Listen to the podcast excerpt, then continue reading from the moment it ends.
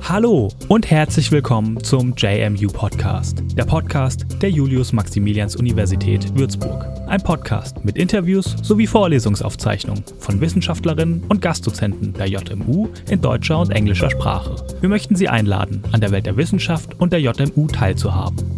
Es erwarten Sie Folgen zu wissenschaftlichen und gesellschaftlichen Themen, zu aktuellen Forschungen an der Uni Würzburg und einen Einblick in den wissenschaftlichen Betrieb. Wir wünschen Ihnen viel Spaß, gute Unterhaltung und hoffentlich neue Erkenntnisse. In der heutigen Episode hören Sie Der Zauberer von Nazareth. Frühchristliche Wunder im Spiegel heidnischer Magiekritik. Ein Vortrag von Professor Johannes Pfeif, Leiter des Lehrstuhls für Kirchengeschichte des Altertums, christliche Archäologie und Patrologie, hier an der JMU. Der Vortrag fand am 25. November 2019 im Rahmen der Ringvorlesung Magie, Texte, Praktiken, Stereotypen des Würzburger Altertumswissenschaftlichen Zentrums statt. Meine sehr verehrten Damen und Herren, liebe Kommilitonen im weitesten Sinne. Mein Vortrag trägt heute den Titel Der Zauberer von Nazareth, frühchristliche Wunder im Spiegel heidnischer Magiekritik. Eins vorweg, so ein bisschen geht es schon um Origenes, denn der überliefert uns diese heidnische Magiekritik. Sie werden es gleich sehen. Das Plakat meines Vortrags zeigt einen durch seinen Stab als magiekundigen Spezialisten ausgewiesenen Mann, der seinen Zauber auf eine weitere kleinere Person richtet, die in ein Leichentuch gewickelt in einem Grab liegt. Dieses Bild aus der Katakombe in der Via Anapo in Rom stammt wohl aus dem frühen vierten Jahrhundert und zeigt die Auferweckung des Lazarus durch Jesus. Diese Darstellung, die Jesus bzw. seine Wunder hier eindeutig im Umfeld magischer Praktiken verortet, mag verwundern. Nicht zuletzt, weil sie nicht so recht zu den Überlieferungen der Evangelien passen möchte, die allen voran unser Johannesevangelium viel eher die eschatologische oder auch die politische Zeichenhaftigkeit der Wunder Jesu betonen und ihn zum Teil ganz bewusst von magischen Praktiken distanzieren. Etwa wenn die Wunderüberlieferungen im Laufe der Zeit von magietypischen Versatzstücken bereinigt werden, um bloß keine Verwechslungsgefahr aufkommen zu lassen. Flankiert wird dieser Trend von den klassischen Handbüchern meines Fachs, also der alten Kirchengeschichte, die durch die Reihe die Magiefeindlichkeit des frühen Christentums betonen und gerade den Versuch der rationalen Durchdringung des Glaubens, also etwa im Ringen um das trinitarische oder das christologische Dogma, zu einem entscheidenden Distinktionsmerkmal der frühen Kirche gegenüber den heidnischen Kulten machen. Haben wir hier in unserer Via Anapo Katakombe also das Zeugnis eines primitiven Volksglaubens vor uns, eine theologisch unzulängliche Darstellung eines Magiers aus Nazareth, der nicht wegen seiner Botschaft, sondern wegen seiner Wunder Anhänger fand. Also weil er so toll, so mächtig zaubern konnte und damit einfache Gemüter beeindruckte denn es ist ja auch so, dass sich diese Anhänger vor allem zu Beginn gerade aus den bildungsfernen Schichten der antiken Gesellschaft rekrutierte.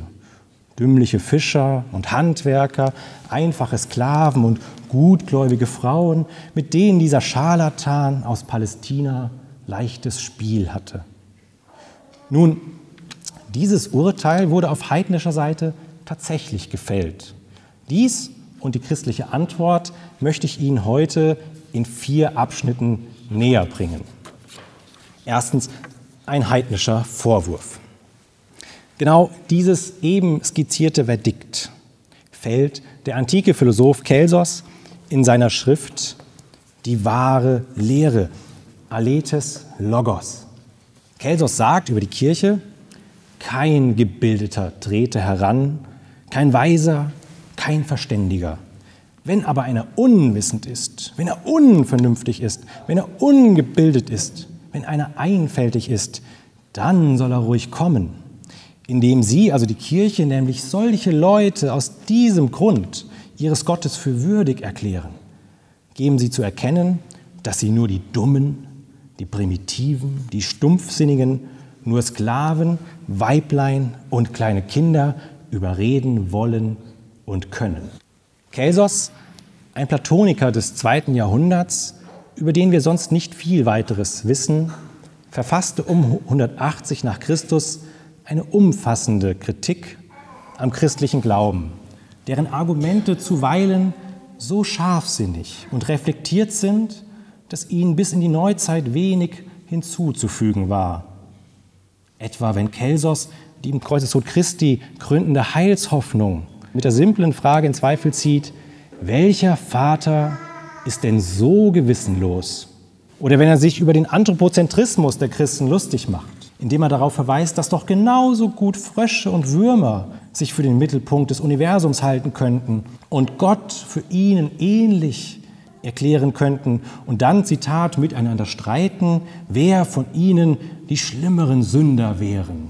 Zitat Ende. Die Kritik des Kelsos, der den Menschen als einen Teil der Welt betrachtet und nicht als Herrscher über sie, sein rationaler Scharfsinn und schließlich sein Plädoyer für Diversität und Toleranz lassen ihn zuweilen modern wirken. Es verwundert daher kaum, dass ihn das 19. Jahrhundert einen Voltaire der Antike nannte. Er ist daneben aber auch einfach ein alter weißer Mann, der Angst hat vor dem Untergang des Abend- bzw. Morgenlandes. Das Christentum ist, das muss man wissen, eine Neuerung, die seine Welt provoziert.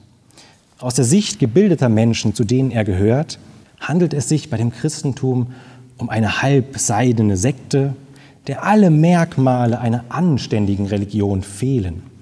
Keine Tempel, keine Opfer, kein Kult, eine bildungsfeindliche Sklavenreligion, die einfache Geister verführe und ihre Familien spalte, die immer wieder die öffentliche Ordnung störe, sich immer mehr aus dem bürgerlichen Leben zurückziehe, eine Parallelgesellschaft, die keine Theater oder Spiele besuche, keine Straßenfeste mitfeiere, die in exklusiven, ja konspirativen Treffen vor Anbruch des Tages den Leib eines Menschen esse und sein Blut trinke. Und wenn dann noch in diesen Feiern Bruderküsse über Standesgrenzen hinweg ausgetauscht werden, dann ist der sexuellen Zügellosigkeit Tor und Tür geöffnet.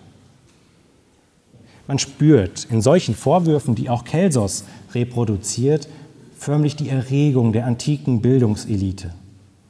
Kelsos wirft das ganze Gewicht seiner jahrhundertealten akademischen Tradition in den Ring, um das Christentum zu entlarven oder zu diskreditieren, je nach Standpunkt. Dabei wendet er sich an die Gebildeten unter ihren Verächtern, also philosophisch bewanderten Intellektuellen innerhalb des Christentums. Sie möchte Kelsos wieder zurück auf den Weg der Wahrheit führen und aus den Fängen dieser gefährlichen Sekte befreien. Die rationale Kritik des Kelsos saß. Es dauerte beinahe 70 Jahre, bis die erste gehaltvolle christliche Erwiderung auf seine Vorwürfe erschien.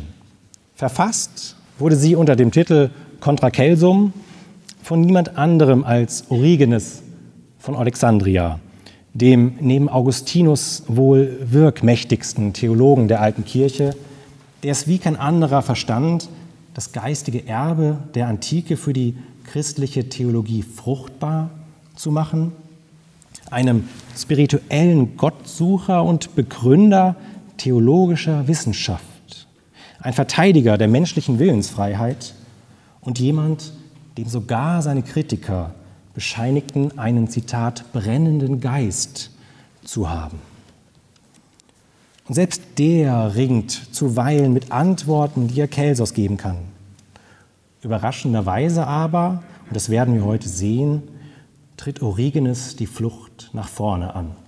Eine zentrale und im Kontext dieser Ringvorlesung interessante Argumentation des Kelsos setzt bei der Person Jesu an und den zahlreichen Wundergeschichten, die von ihm überliefert werden, also Heilungen, Exorzismen oder Totenerweckungen.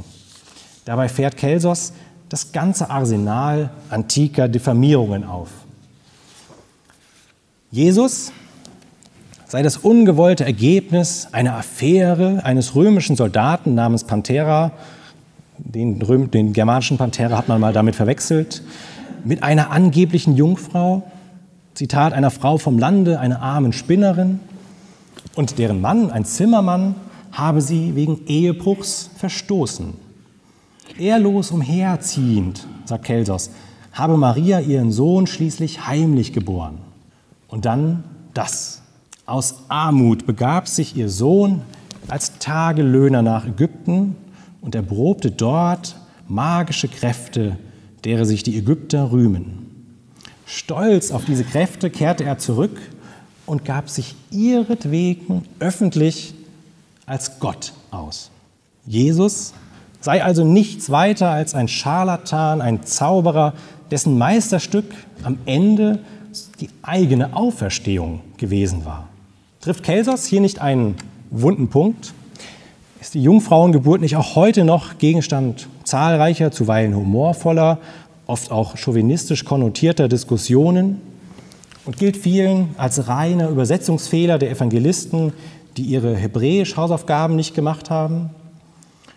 Und warum verschwindet Josef eigentlich nach der Geburt im Stall so ganz klammheimlich und grundlos aus der Jesusgeschichte? Und Jesus war ja tatsächlich in Ägypten. Jedenfalls berichtet das Matthäus-Evangelium davon. Und Ägypten stand nicht nur in vorchristlicher Zeit im Ruf, das Land der Magie par excellence zu sein. Noch im 4. Jahrhundert nach Christus wird Basilius von Caesarea Magie als eine ägyptische Kunst bezeichnen. Und schließlich finden sich auch schon im Neuen Testament ambivalente Stimmen zur Wundertätigkeit Jesu, die diese mehrfach nachsagen, er sei besessen oder gar mit dem Teufel im Bunde. Und so bleibt Jesus trotz aller literarischer Winkelzüge der Evangelisten verwechselbar mit anderen antiken Wundertätern, allen voran vielleicht der berühmte Wanderasket Apollonios von Tyana. Magie ist in diesem Zusammenhang immer negativ konnotiert. Für Kelsos sind die Wunder Jesu Zaubertricks Goetie. Goetie ist anders als die angesehenere und später selbst von Kaisern propagierte Theurgie das Handwerk von Scharlatanen, von zwielichtigen Dienstleistern und antiken Alchemisten, die mit Hilfe ihrer Tricks einfache Gemüter blendeten, vor allem zum eigenen, in der Regel pekuniären Nutzen. In römischer Zeit dient der Begriff dementsprechend als Dislegitimierungslabel für verschiedene Praktiken, immer verbunden mit dem Nimbus einer leicht anrüchigen, aber auch faszinierenden Fremdheit, mit der hier auch Kelsos spielt. Vor allem ist mit dem Magiebegriff eine klare soziale Devianz verbunden. Das sehen wir wieder bei Kelsos, der die ersten Jünger Jesu in eindeutiger Diktion verortet. Nach seiner Rückkehr aus Ägypten habe Jesus mit Hilfe einiger Zaubertricks, Zitat, zehn oder elf verrufene Menschen an sich gezogen, völlig nichtsnutzige Zöllner und Schiffer. Hier sind wir wieder beim Kern der Kritik des Kelsos. Das Christentum ist für ihn keine bessere Philosophie, wie es die christlichen Apologeten gerne behaupten. Im Gegenteil, es ist eine bildungsfeindliche, eine asoziale Unterschichtenreligion. Mit diesem abschätzigen Urteil ist auch seine Kritik an der christlichen Goetie verbunden. Spöttisch bemerkt Kelsos, dass die Christen oft, Zitat, für ein paar Münzen auf den Marktplätzen die infamsten Dinge zur Schau stellen und betteln, sich niemals einer Versammlung verständiger Menschen nähern, noch es wagen würden, ihre schönen Ansichten unter ihnen darzulegen. In ihrer Missionsstrategie eifern sie ihrem Gründer nach. Wie schon Jesus setzen sie auf billige Zaubertricks, auf Heilungen, auf Exorzismen, nicht aber auf rationale Einsicht und intellektuelle Redlichkeit. Ganz so wie es ihrer Zielgruppe entsprach. dumme, primitive, stumpfsinnige Sklaven, Weiblein und kleine Kinder. Gebildete Römer würden sich nur selten in ihre Reihen verirren. Sie sehen, das Abend- bzw. Morgenland ist bedroht. Einer dieser Gebildeten in den Reihen der Christen muss jetzt antworten. Origenes. Und was macht er? Ich finde Überraschendes. Keine Gegenrede, jedenfalls nicht grundlegend. Keine klare Grenzziehung zwischen der Lehre der Kirche und dem primitiven Aberglauben. Keine rationale Kritik an Dämonenglaube und magischen Praktiken. Im Gegenteil, Origenes tritt die Flucht nach vorne an. Kelsos habe in vielem Recht, aber er schaue nicht richtig hin. Vielleicht blendet ihn ja sein intellektueller Snobismus, jedenfalls verkennt er grundlegend das Vollkommen. Zum einen, die geringe Herkunft Jesu und vieler Christen ist für Origenes kein Makel. Im Gegenteil. Historisch scharfsinnig potenziert er in seiner Antwort diesen Vorwurf noch. Die Jesusbewegung gehörte zu den geringsten der geringsten als Palestine Dude, der letzte Winkel des römischen Reiches, in einem dreckigen Stall. Und es ist Origenes, nicht Kelsos, der noch eigens die Schande des Kreuzestodes erwähnt, also jener Hinrichtungsmethode für die ganz ehrlosen Schwerverbrecher. Diese Option für die Armen, wie sie heute oft genannt wird, hat von ihrer Anstößigkeit nichts eingebüßt. Ihr nachgehen können wir heute Abend gleichwohl nicht. Und der Vorwurf der Magie, hier kann Origenes nur schwerlich leugnen, denn die Beweislast scheint erdrückend.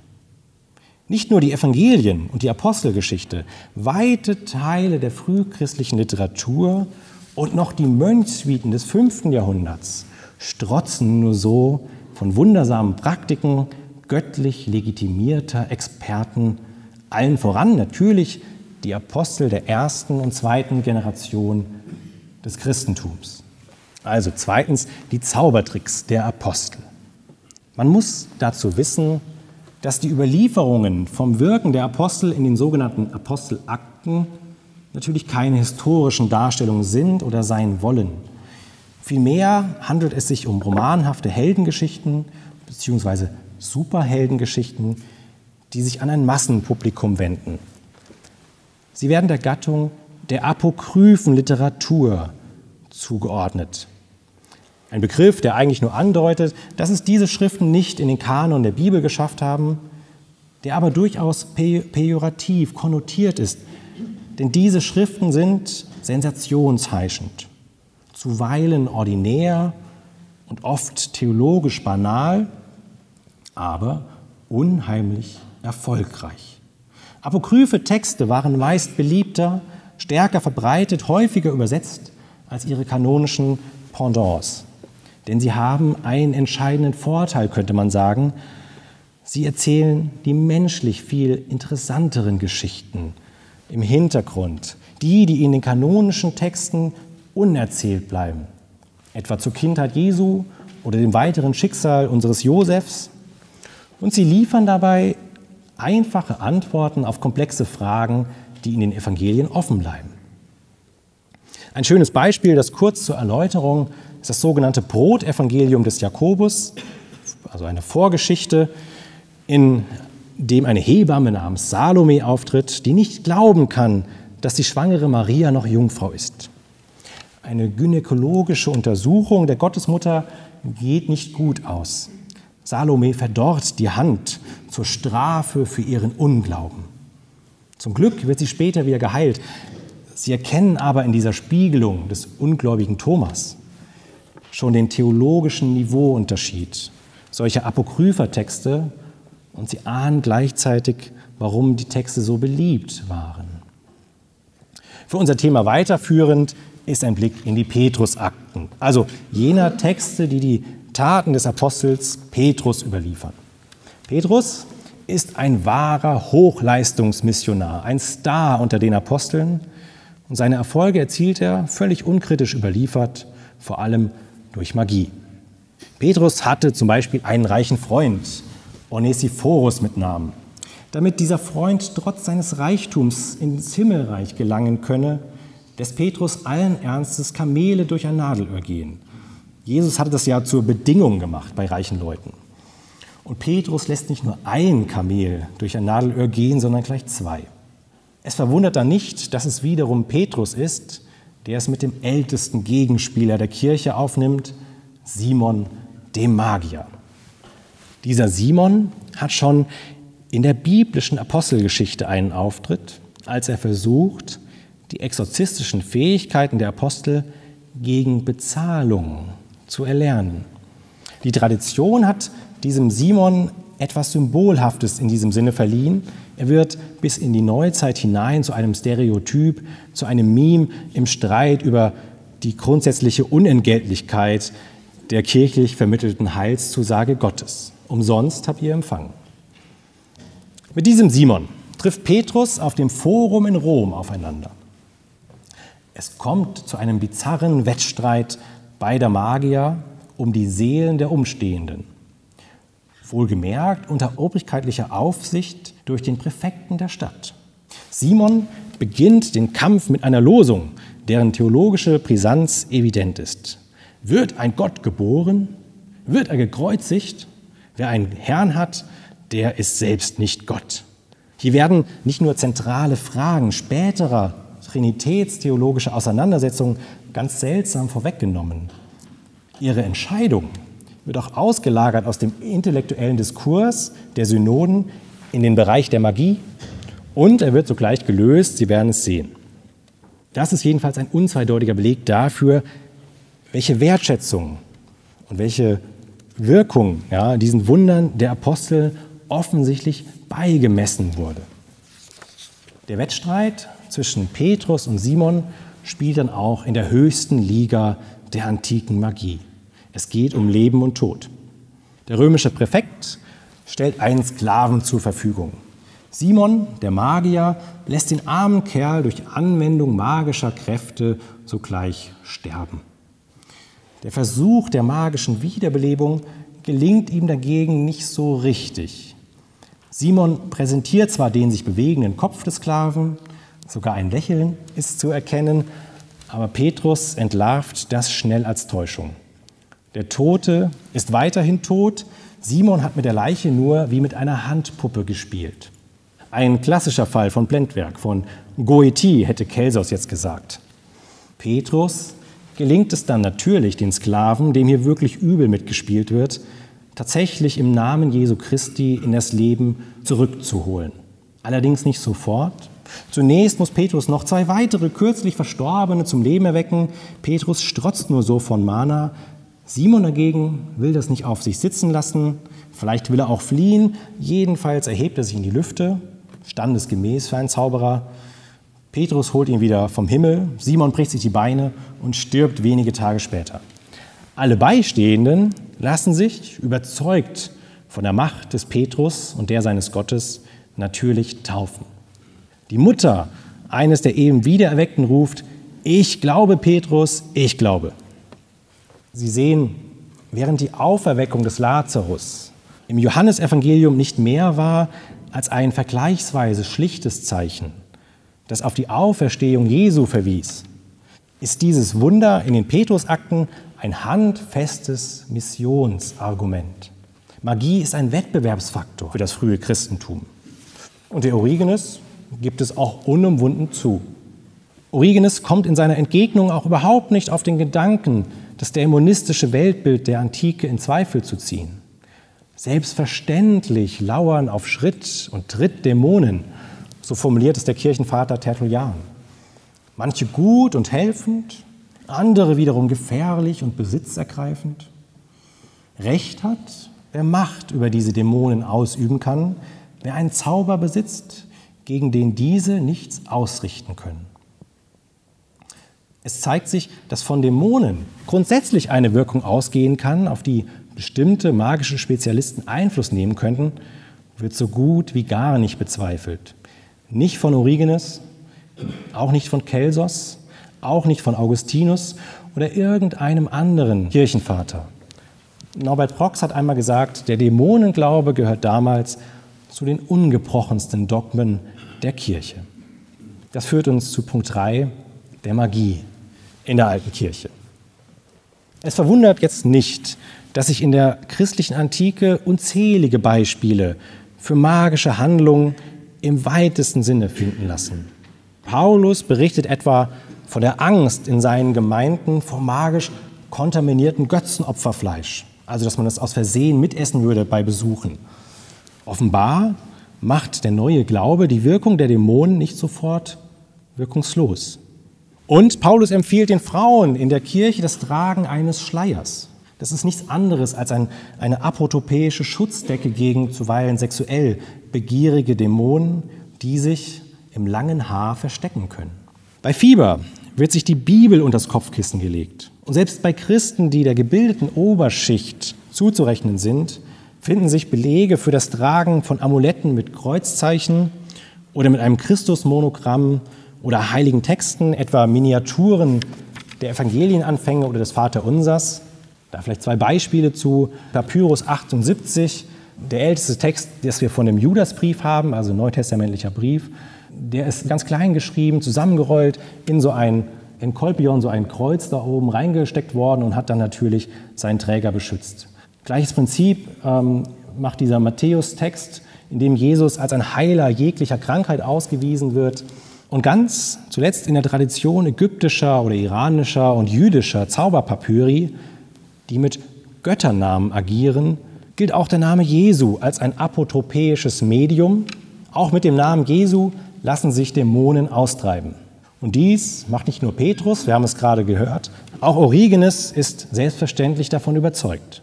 Und dieser Zauber mit dem Namen Jesu ist offenbar so tauglich, dass er auch von Nichtchristen angewendet wird. Nach dem Motto, was hilft, ist gut. Dass Magie dagegen nicht ganz halten könne, was sie verspricht, hören wir nur selten. Es gibt natürlich durchaus Distanzierungsversuche und theologische Kritik im Lauf der Kirchengeschichte. Etwa wenn in der Didache, also einer Kirchenordnung des frühen zweiten Jahrhunderts, vom Umgang mit Magiern und Beschwörern und Wahrsagern gewarnt wird. Im vierten Jahrhundert wird Klerikern gleich ganz untersagt, in diesen Berufen zu arbeiten. Zeitgleich kritisiert Johannes Chrysostomus das ausufernde Vertrauen auf die Wirkung von Amuletten in seiner Gemeinde. Und Augustinus entlarvt schließlich im fünften Jahrhundert in der wohl profiliertesten Magiekritik der alten Kirche das Wirken der Dämonen als Betrug. Aber Augustinus stellt deren Fähigkeit zum Betrug, also die Kunst, Trugbilder zu erzeugen, nicht grundsätzlich in Frage. Dämonen wirken doch irgendwie. Und Augustinus ist es auch, der, wenn auch zähneknirschend, die Bibel unterm Kopfkissen als Heilmittel gegen Fieber empfiehlt. Und hier unser eben erwähnter Johannes Chrysostomus versucht, den beliebten Amuletten in seiner Gemeinde mit der Praxis des Bekreuzigens beizukommen. Das Phragion, das Kreuzzeichen, sagt er, ist die einzige Waffe, das einzige Heilmittel, das ich habe. Beide Autoren gebrauchen das Wort Heilmittel auf Griechisch Pharmakon. Von einem Pharmakon spricht auch Ignatius von Antiochien. Für ihn ist die Eucharistie ein Pharmakon Athanasias, ein Heilmittel der Unsterblichkeit.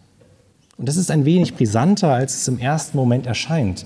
Denn Pharmakon oszilliert in seiner Bedeutung. Es kann sowohl Heilmittel heißen, als ebenso Zauber, Zaubermittel im Sinne eines Terminus technicus. Die antike Medizin war wie die moderne Homöopathie immer etwas näher an der Magie, als wir es vielleicht gewohnt sind.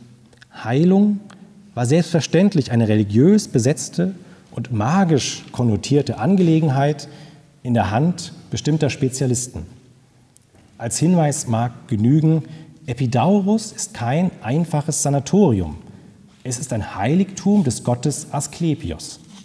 Damit ist der Blick auf einen wichtigen frühchristlichen Umgang mit der Magie gelenkt. Sie wird nicht negiert, sie wird integriert. Und zwar vor allem in den Kult, also die Liturgie. Dort überlebt sie in den unterschiedlichsten Ausdrucksformen alltäglicher Glaubenspraxis, vor allem in den Sakramenten. Symptomatisch dafür ist die Taufe in der alten Kirche. Bereits am Ende des zweiten Jahrhunderts liegt in einer weiteren Kirchenordnung der sogenannten Traditio Apostolica ein denkbar ausdifferenzierter Taufritus vor.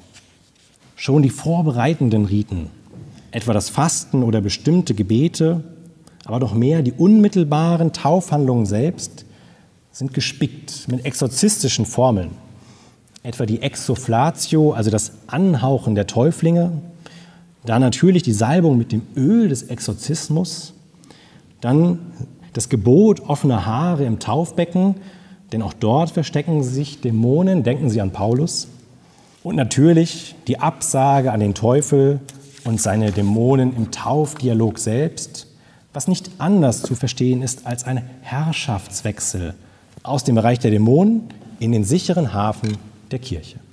Wie schon bei den Heldengeschichten des Petrus können wir erkennen, dass die Bekämpfung des Aberglaubens in der frühen Kirche nicht zu einem Bruch mit einem dämonistischen Weltbild führte, sondern eher darauf zielte, die richtige Magie anzuwenden. Dämonen waren nicht wirkungslos, aber sie waren machtlos gegenüber dem eigentlichen Herrn der Welt. Was könnte jetzt Origenes, dem kritischen Kelsos, auf dessen Vorwurf der Zauberei, der Goetie, angesichts dieses Befunds antworten? Ist die Beweislast nicht erdrückend?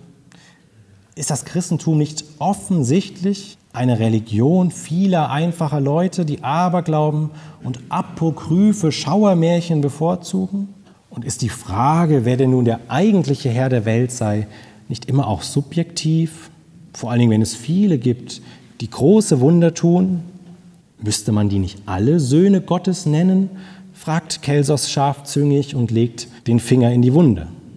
Origenes entgegnet lapidar, Kelsos nehme Entscheidendes gar nicht wahr. Das Maß, mit dem er hier messe, sei unzureichend. Seine Sichtweise von seinem akademischen Dünkel einseitig verdunkelt. Es klingt ein wenig nach einem antiken Okay-Boomer, wenn Origenes den Vorwurf, das Christentum sei eine Unterschichtenreligion, mit dem Hinweis abkänzelt, Kelsos sei in seiner Wut kein Stück besser als der Zitat gewöhnliche Pöbel. Der sonst so kluge Philosoph wolle nicht erkennen, dass die christliche Botschaft allen Menschen gelte und nicht nur für eine kleine Bildungselite reserviert ist. Zitat Origenes, wir bekennen aber, dass wir alle Menschen im Wort Gottes unterweisen wollen, auch wenn Kelsos das nicht gefällt, sodass wir Jugendlichen den ihnen angemessenen Impuls geben und den Sklaven zeigen, wie sie ein freies Selbstbewusstsein erlangen und vom Logos in einen edleren Stand erhoben werden können. Origenes und mit ihm das frühe Christentum fühlt sich allen gesellschaftlichen Schichten verpflichtet. Was Kelsos hier tatsächlich Schwierigkeiten bereitet, ist die Sozialform der Kirche. Er und mit ihm die antike Tradition, die aus ihm spricht, kennt eine klare Trennung. Philosophische Reflexion ist wenigen Auserwählten vorbehalten, die in Schulen zusammenkamen und nicht auf den von Kelsos despektierlich erwähnten Marktplätzen. Der religiöse Kult auf der anderen Seite war eine davon unabhängige Größe, die von Magistraten oder Kultvereinen organisiert wurde. Das Christentum vermischt plötzlich beides. Sicher nicht spannungsfrei, aber doch irgendwie integrativ, im besten Sinne katholisch. So können die Apologeten auch den Anspruch erheben, mit der baganen Philosophie in Konkurrenz zu treten. Und daneben geschehen exorzistische und apotopäische Handlungen in der Liturgie, und zwar unabhängig vom gesellschaftlichen Stand oder der Bildung. Ein wenig provokant war das frühe Christentum ja schon, wenn es auf diese Weise die alten Sitten in Frage stellte. Die Verteidigungsstrategie des Origenes ist wieder eine Flucht nach vorne. Er bestätigt die Wahrnehmung des Kelsos, korrigiert aber seine Perspektive. Ja, das machen wir so, aber du, Kelsos, schaust nicht richtig hin. Denn Origenes ergänzt das entscheidende Moment, das über den Wert einer magischen Handlung urteilen lässt, ist die Frage nach der Ethik des ganzen Unternehmens. Und zwar in Bezug auf den zauberkundigen Wundertäter wie auch auf das Ergebnis. Das ist eine gängige christliche Strategie. Apologeten, zu denen hier auch Origenes zählt, wurden niemals müde, diesen eingangs skizzierten Vorwürfen der Heiden vor allem die besondere Strenge des christlichen Ethos entgegenzusetzen. Die Kirche sah sich als eine Communio Sanctorum und die Wahrheit ihrer Lehre erweist sich im Lebensstil ihrer Anhänger. Schon die Vorbereitung zur Taufe war ein jahrelanger selbstkritischer Prozess. Der klassische Narrativ der Kirchenväter lautet in diesem Sinne, die Christen setzen ihre Wunderkräfte zum Nutzen der Menschen ein, aber nicht zu ihrer Verführung. So formuliert es Irenäus von Lyon ungefähr zeitgleich zu Origenes. Dementsprechend argumentiert Origenes gegen Kelsos so pragmatisch wie teleologisch. Er möchte alle, die Wundertaten versprechen, nach ihrem Leben und Charakter und den Folgen dieser Wunder eingehend prüfen, ob sie den Menschen Schaden bringen oder zur Besserung ihres Verhaltens dienen. Es sei nämlich so, die Werke Christi und seiner Jünger haben nicht Betrug, sondern die Rettung der Seelen zur Frucht. Und hier tut sich dann doch ein Kontrast auf zur üblichen Praxis der Goetie, die Kelsos im Blick hatte. Diese war in der Regel eine private Angelegenheit und ihre Spezialisten verstanden sich nicht nur auf Schutzzauber oder Heilkünste, sondern praktizierten auch Liebes- und Schadenszauber. Und das natürlich nicht kostenlos. Magie konnte ein Broterwerb, eine professionelle Dienstleistung sein, wie sich beispielsweise im Ägypten der Spätantike nachweisen lässt. Auch die Inschriften in Epidaurus, die von der Bestrafung säumiger Geheilter sprechen, die ihren Zahlungsverpflichtungen gegenüber dem Gott nicht nachkommen und deswegen von dem Gott gleich wieder krank gemacht werden und nochmal unfreiwillig in die Obhut des Asklepios sich begeben müssen, illustrieren das schön. Die christliche Magie dagegen, das hat Kelsos richtig erkannt, zielt letztlich auf Mission. Erinnern wir uns nochmal an den Wettstreit zwischen Petrus und Simon dem Magier. Die alte Mutter eines von Petrus zum Leben erweckten jungen Mannes wird in den Petrusakten mit den Worten zitiert, ich glaube, Petrus, ich glaube. Semantisch sind wir hier ganz nah an einem Taufbekenntnis. Das christliche Wunder ist keine erlernbare Technik professioneller Spezialisten. Im Gegenteil, es zielt auf den Glauben und setzt ihn bisweilen auch seltsam voraus. Dein Glaube hat dir geholfen, antwortet Jesus einem eben Geheilten. Dies ist jetzt nicht im Sinne moderner Placebo-Theorien zu deuten, gleichwohl wird die Dynamis, also die Tatkraft des Wundertäters, in den frühchristlichen Texten relativiert. So bemerkenswert die Taten des Petrus auch sind, er vollbringt sie immer im Namen eines anderen. Indem in den Petrusakten das Ziel der Magie der Glaube der umstehenden Zuschauer ist, überschreiten sie gewissermaßen den Rahmen, den die klassische Formelsprache eines antiken Namenszaubers zieht. Der Name Jesu Christi ist mehr als eine besonders wirksame Formel. Jesus bzw. die Erkenntnis seiner soteriologischen Bedeutung ist zugleich das Ziel der christlichen Magie. Erst zaubern die Apostel mit dem Namen Jesu, dann taufen sie auf den Namen Jesu. Die altkirchliche Magie möchte also bei allen Schwankungen des Niveaus der Texte, in denen von ihr die Rede ist, in der Regel nicht als Selbstzweck verstanden sein.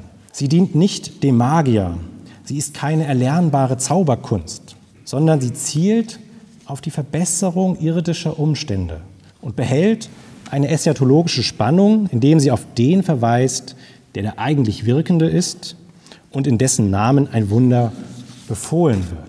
Zuletzt lenkt dies den Blick auf den differenzierten Umgang mit Magie und Aberglauben in der alten Kirche insgesamt. Wir haben schon gesehen, die intellektuelle Elite innerhalb der Kirche nivelliert eine vermeintlich pagane Praxis in ihren Gemeinden nicht, sondern sie christianisiert sie. Auch mal mit Zähneknirschen, aber doch besonnen und maßvoll. Dass der Glaube an Dämonen dabei grundsätzlich nicht in Frage gestellt wird, zeigt vielmehr die Christen Kleinasiens zum Beispiel, die zum Ärger ihres Bischofs Johannes Chrysostomus weiterhin auf Amulette vertrauten, waren keinesfalls heimliche Heiden. Chrysostomos Verweis auf die Praxis des Bekreuzigens als besseres, als einziges Pharmakon ist daher auch kein Bildersturm, der die antike Kultur auslöschen möchte, denn die Christen waren selbstverständlich ein Teil der sie umgebenden Welt und keine exklusive Sondergemeinschaft. Das christliche Pharmakon ist insofern auch nicht einfach ein Zugeständnis der Bischöfe an einfache Geister, die irgendwie ohne Magie nicht können. Es ist vielmehr ein Beispiel von vielen für ein kluges, ein pastoral angemessenes Agieren angesichts der Anforderungen der jeweiligen Gegenwart. Spannungen bleiben. Sie werden ausgehalten und müssen auch kein Makel sein. Es ist jedoch nicht der von Kelsos befürchtete Untergang des Abend- oder Morgenlandes, sondern nur eine Transformation, wie es sie in der Geschichte der Kirche immer schon gegeben hat. Vielen Dank für Ihre Aufmerksamkeit.